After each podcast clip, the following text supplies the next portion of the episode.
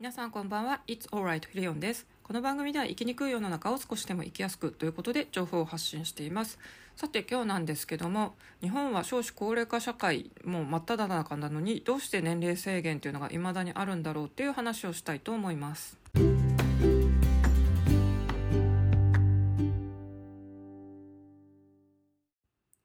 て今日どうしてこの話をしようかと思ったかというとですね私よく国の制度で利用できるものはどんどん活用していきましょうっていう話をしていて、まあ、私はですねこの雇用保険の絡みで教育訓練給付金制度その中でもですね特にあの戻ってくるお金の率が多い。私は専門実践訓練給付金ちょっとこれ正しい名前かもう一回確かめますね。専門実践教育訓練ですね。これをあの使って資格のこう学校とかを利用しようと思ってたんですけども残念ながら私はですねその締め切りまでに申し込むことができずに今回その資格を失っちゃったんですね。でこれ雇用保険に加入してる期間累積2年とかですねあの最初の人は2年。一般的には3年なんですけどもあの私のようにですね職をまあ、得てもすぐ辞めちゃうあのこの HSP とか、まあ、心の病気の影響で長く続かない人にとっては結構ですね。この2年とか3年貯めるのは私は結構大変だったんですけども残念ながら資格を失っちゃいました。でですね今日新たに知ったんですけどもこれの制度の仲間でですね名前はそっくりなんでちょっと大変紛らわしいんですけども新しい制度です。教育訓練支援給付金制度。あれさっき言ったのと同じじゃね？って感じなんですけどもこれ支援という言葉が入ってて目的も異なっています。以前のはですね資格をこう取るために通信講座とか学校に通うとかの、まあ、お金が一部後で戻ってくるよ。教育訓練の方だったら2割とかですね専門実践だとまあすごいあの最大だと7割戻ってくるっていうお得な制度なんですけども今回はですねその資格試験とかのこう補助じゃなくでその資格試験とか何か通学してるとかの学びの期間中の生活資金を補助する目的だそうです。正直これ良くないですかね。やっぱりこう何か資格取りたいなと思ってある程度難しい資格にチャレンジする時ですね。働きながらだと難しいものもあるのでまあ働かずにですね一時期ま自分の貯金とかで生活費を崩しながらどこかに通学するとか、まあ、通信教育で1日かけて勉強するっていうスタイルを取る人も多いと思うんですが、まあ、それを補助する目的ということで私はこの情報を見た時にですねえこれめっちゃ利用したいと思ってちょっと浮かれたんですが一気にそのあの熱は冷めましたというのは年齢制限があって私はこれ使えないということがですねもうあのいっぱい条件がある中の3つ目にもう載ってたんですよ。の3つ目専門実践教育訓練の受講開始時に45歳未満であること。そうなんですよ年齢制限があるんですよね。まあ前も言いましたけども林先生の番組で日本の平均年齢今47歳だそうです。まあ私本当に生まれた年がですね第二次ベビーブームの最高潮の時っていうので一番子供が多い世代なんですよ。まああのメリットとしては思い出を共有できる、まあ、仲間がいっぱいいるっていうのはありますがどちらかというとやっぱりですね デメリットの方が大きくて受験勉強の戦争は本当に大変でした。でそんなに頑張ってですねみんな真面目に勉強してきたのに 本当に一気にですね氷河期に巻き込まれてしまい結構あの割を食っているというかですね報われない世代ロストジェネレーションと呼ばれてますけどもまあなかなか審査をなめてきてる世代なんですがせっかくこういうですねあらこれ使えそうないい制度ができたじゃないってときめいたんですが残念ながら45歳未満ということでですねこの、まあ、45歳アラフォーの後半アラフィフの人たちって以上の人はですねやっぱりなんか冷遇されてるなっていうので落胆しちゃいますよね。なんでこんな日本は高齢化社会ってもうはっきり分かってて若者よりですねこう高齢者とかまあミドルの世代の人の方が多いのにもかかわらずこういう年齢にこだわるんでしょう。あと外資系とかはですねあの履歴書にそもそも年齢を書く欄がないんですよね。日本はこのジェンダーの問題で男女っていう丸つける欄がなくなったっていう履歴書もあるって話なんですけども正直男女の問題より先にですね 年齢のこの記入とかあと年齢で跳ねるっていうのはやめたらどうなのかっていう気もしないでもないですけども皆さんどう思いますかね？ちょっと前半はですね使えるなと思ってた制度が年齢制限があったというへこみ口調なんですけどもまあちょっとですねあのこのアラフォーの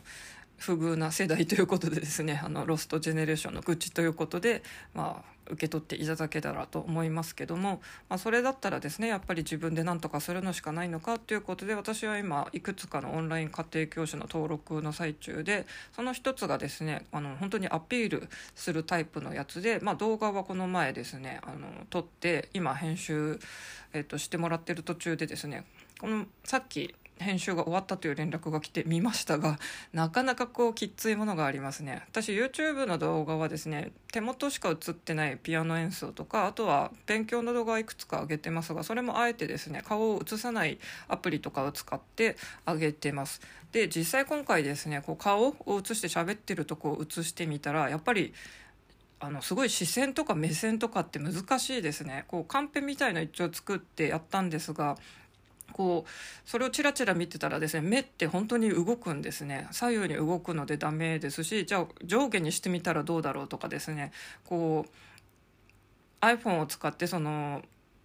こうテロップみたいに流すっていう方法とかいろいろ撮ってみたんですがなかなか自然な目線って難しいんだなっていうのをあの知ってですね。まあ YouTuber ってなんか本当に稼げるとかこう好きなことやってなんかみんなに注目受けてお金も稼げてっていい面がすごい見えますけども本当に目線一つでも大変だなっていうのを感じました あのよくコメントでもですね「その〇〇さん台本読んでるなんか目線バレバレですよ」とか書いてる人とかもいますけどもいやこれは本当になかなか難しいものなんですねこうテレビとかこういう動画に慣れてる、まあ、慣れないとやっぱりあのいい画っていうのが撮れないんだなっていうのが分かりました。で私も最初はこの音声配信とかもですね自分の声とかってやっぱり気持ち悪いじゃないですか話し方こんな声でこんな風に聞こえてるんでうわもうやめてみたいな感じなんですけど さすがにこうやってですねちょこちょこやってて聞き直したらまあ声だけっていうのはなんとか慣れたんですけども顔とかはきついですよね。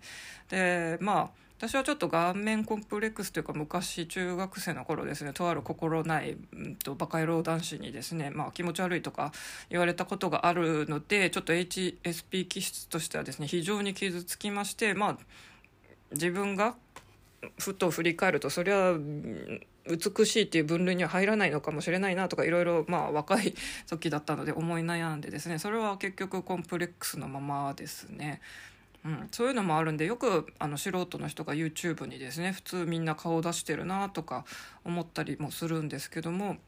まあ、今はですねこういう本当にみんな総発信の時代なんでそういうのも平気でこなしていかなきゃいけないのかなっていうのがあります。でまあ動画は置いといてですねあとはまあ、自分のこうどういう授業をするかっていうのもまたアピール文章とかいろいろそこを作っていかなきゃいけなくてですね、まあ、ここ数日ずっとそれを原稿を書いたりしてるんですが 結構なかなかきっつい作業だなと感じています。やっぱり HSP 気質の人って人からどう思われてるのかっていうのはすごい敏感じゃないですかね。あの自意識過剰って言われるかもしれないんですけどもやっぱりそういうあの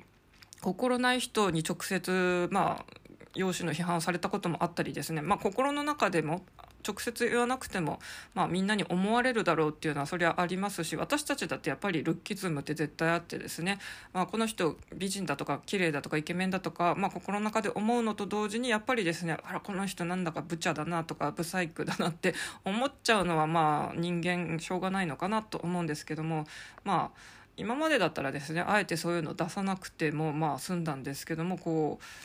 やっぱりですね自分を売り出していくっていうとですねそこは避けていけないのでなかなかこれ結構難しいしもしかして向いてないのかもなっていうのがあります。まあ、前回もこの話したと思うんですけど本当にですねあのこうキャバ嬢とかホストのですねこうナンバーワンとかのまあなんか人気投票みたいなのがよく張り出されてますけどあれってなんかよく考えたらよくあれ平気だなって思いますね。芸能人とかもやっぱり華やかで羨ましいですけど例えば私たち世代だとベスト10とかトップ10とかでこう順位つけられて歌手が歌ってますけどもやっぱりですねそういう人目につく仕事っていうのはまあ華やかですけどもやっぱ傷つくことも多いんだろうなっていうのをこんな些細なですね YouTube 動画でなんか顔面が世間に公表されるっていうのでちょっとガクブルしております。そうですよね。やっぱり非難とかすごい浴びますし、まあ、芸能人の人とかもあのエゴサーチ、まあ、ほとんどの人がしてるんだというので私もエゴサーチは怖くてしてないですけどもいやしたことはありますが怖いのでしないようにしてますけども毎回それ見てアンチのこう攻撃とかを読んじゃうとそりゃへこみますよね。まあ、ネットで本当に人が批判されて死ぬ事件とかもたくさんあるのでなかなかですねこうネットの発達っていうのは嬉しいこともいっぱいあるんですけどもそれによってですねこうなんですかね心ない非難とかの声もこう浴びせられることになってですね本当に何でも良いことと悪いことがあるなっていうあの両面の性質がありますよね。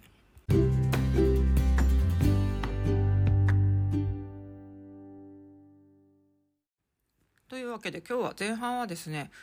雇用保険の絡みでせっかくいい制度を発見したのに45歳未満という年齢制限があることに気づいてですねあのミドル世代以降の人っていうのはこんなに高齢化の社会においてですねまだまだ冷遇されたままで日本どうなってるんだっていう疑問点からですね、まあ、後半はそこから派生してじゃあ,、まあそういう制度に頼らずに自分で何とかするしかないのかということでですね、まあ、自己アピールのために動画とかを利用してみてチャレンジしているけども、まあ、なかなかですね HSP 気質でこう人からどう思われてるかとか見られてるのかって気にしいな私はですねなかなかこれ難しいなっていう感じてるっていう話をちょっとしました。でですねまた厄介なことにこうあのそういう HSP の人でこう人からどう思われてるか気にするだけで割と人の陰にいるので OK っていう人ならそれはそれでいいんですけど私はですねこの両極端の HSS 型も持っててあとですねこう月星座とこう太陽星座太陽星座が普通一般的な星占いなんですけども私月占いの方がですね獅子座という、まあ、星座の中で一番派手好き目立ちたがりや輪の中に中心にいたいタイプでですね私この面もやっぱり持ってるんですよ。で結構ですねちっちゃい頃はまあいろいろ何でもできたりリーダー気質がまあ発揮されてたのまであってですね本当にみんなの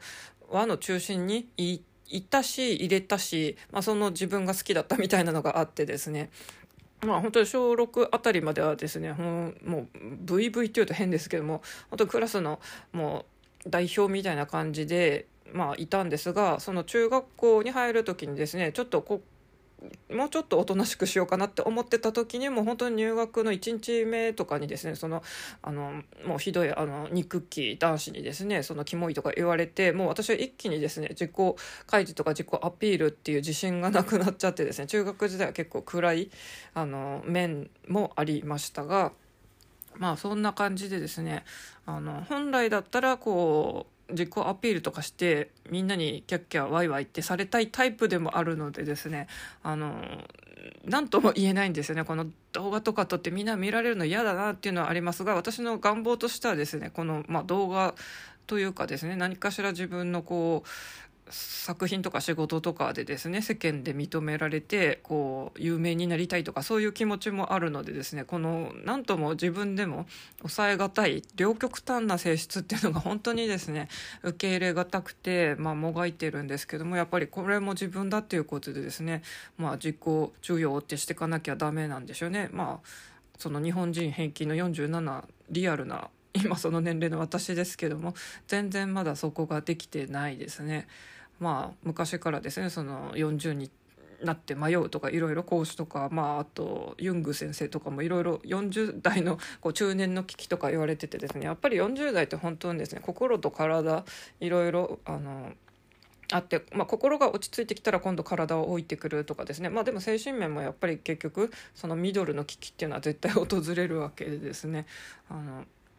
まあ難しい世代ですよね。友達年上の友達はまあ50代になったらもっと楽になるよって言ってる人もいますが、まあ、逆にですねあの本当に体が一気に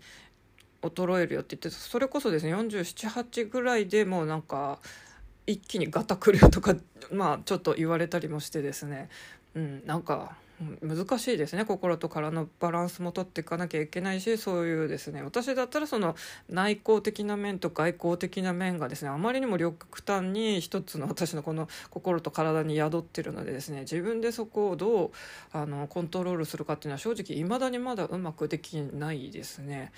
あの多分その私と同じような HSS 型 HSP の人とかあと過去まあ、今現在もですね双極性障害とかを患ってる人っていうのはまさにこの両極端な性質がある人なので、まあ、私同様ですね結構難しいなって感じてる人も多いと思いますが、まあ、私も自分に言い聞かせる意味も込めてですね、まあ、そういう自分も受け入れてなんとかですねあの自分の生きやすいようにこう生きていきましょうとかあと働けるようにしましょうと私も結局ですねやっぱり6月以降のこの収入を考えるとですねまたあのあらということになってですね激ヤバな状態になっておりますので本当に日々どうやってこのもう日銭を稼ぐかっていうもうなんかですね日雇いじゃないですけどその日暮らしなんですよね私結局。まあこれうん本当に他人と比べるとですねもう47とかの人は子供もいて孫もいる人とかも多分いたりもしてですね家を持ってる車を持ってるとか、まあ、そういうの比べたら本当にですねなんだか自分が情けなかったりかわいそうに感じますが他人と比べてもしょうがないという話なので、まあ、自分の中でですねこう過去の自分よりもちょっと上回ってたらいいのかなっていうことで、まあ、私も今いろんな資格勉強とかもしてるので、まあ、多分ですねその